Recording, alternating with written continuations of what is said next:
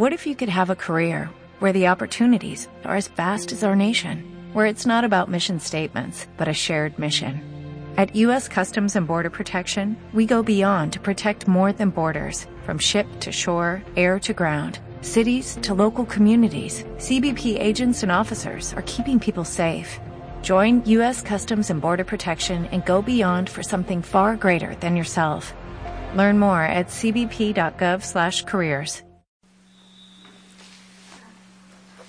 Tercera y última parte del libro Cañones y manzanas, especial para el Día de la Paz.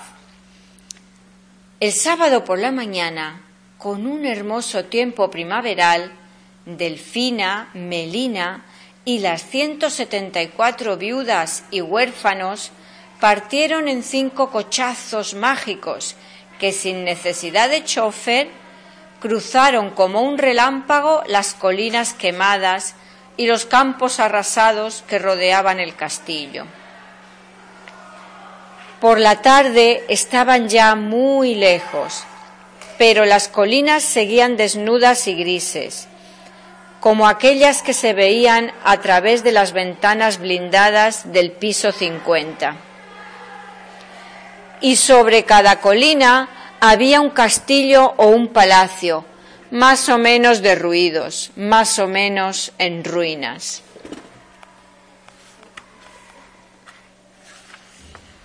Al anochecer se sintieron cansados y decidieron pararse a descansar en uno de aquellos castillos abandonados y medio destruidos por la guerra. Era un castillo grande y hermoso, y, salvo la muralla exterior, estaba en bastante buen estado. Había muchas habitaciones, muchas camas, una gran mesa de madera, una inmensa chimenea y mucha leña. Había una cocina de verdad, con hornos y pucheros, sacos de harina y potes de mermelada.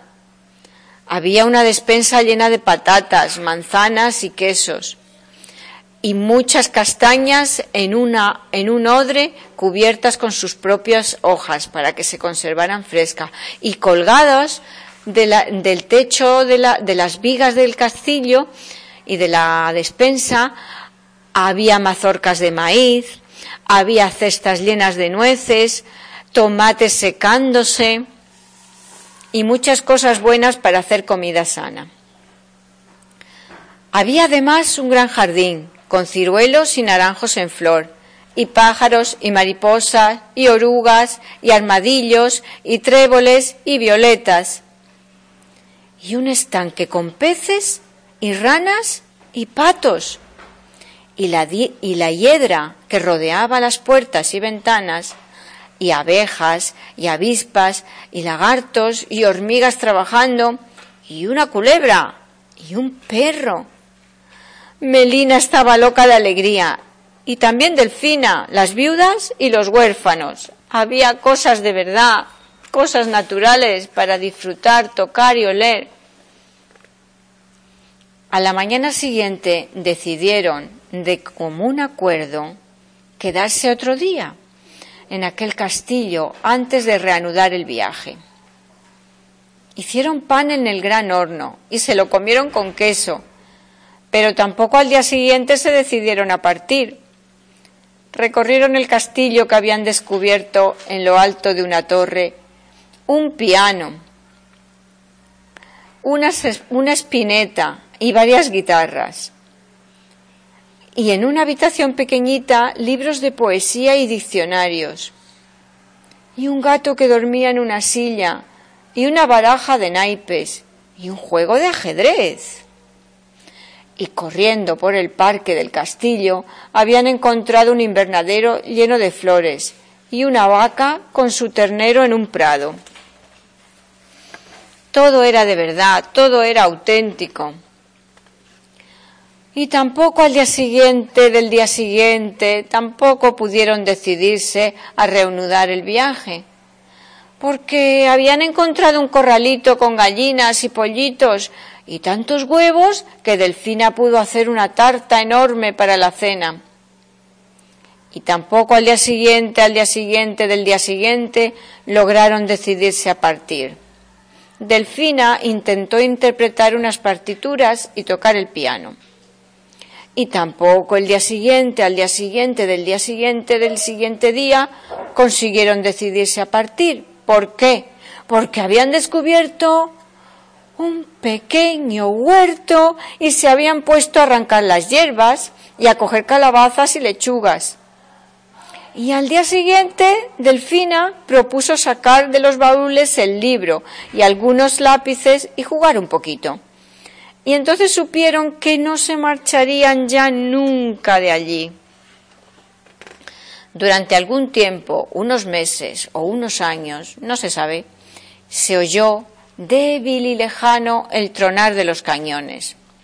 Al anochecer, mientras tocaban la guitarra y cantaban en la terraza del, castillo, veían en lontananza los incendios que provocaba la guerra.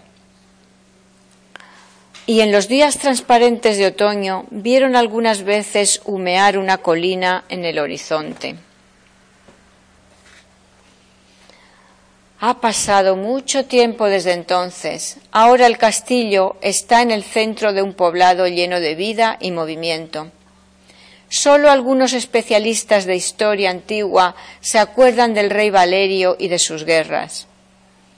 Pero todo el mundo conoce el nombre de Delfina, la autora legendaria de un hermosísimo libro ilustrado, lleno de dibujitos de cosas de la naturaleza que todavía hoy se enseña a los niños, pasando con mucho cuidado las grandes páginas, un poco amarillas por el tiempo.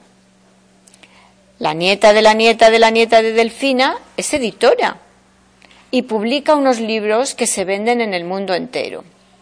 Y en uno de estos libros que se llama Consideraciones sobre las cien mortíferas guerras masculinas, hemos encontrado la historia de Delfina y de Melina, la princesita que no había visto nunca una manzana.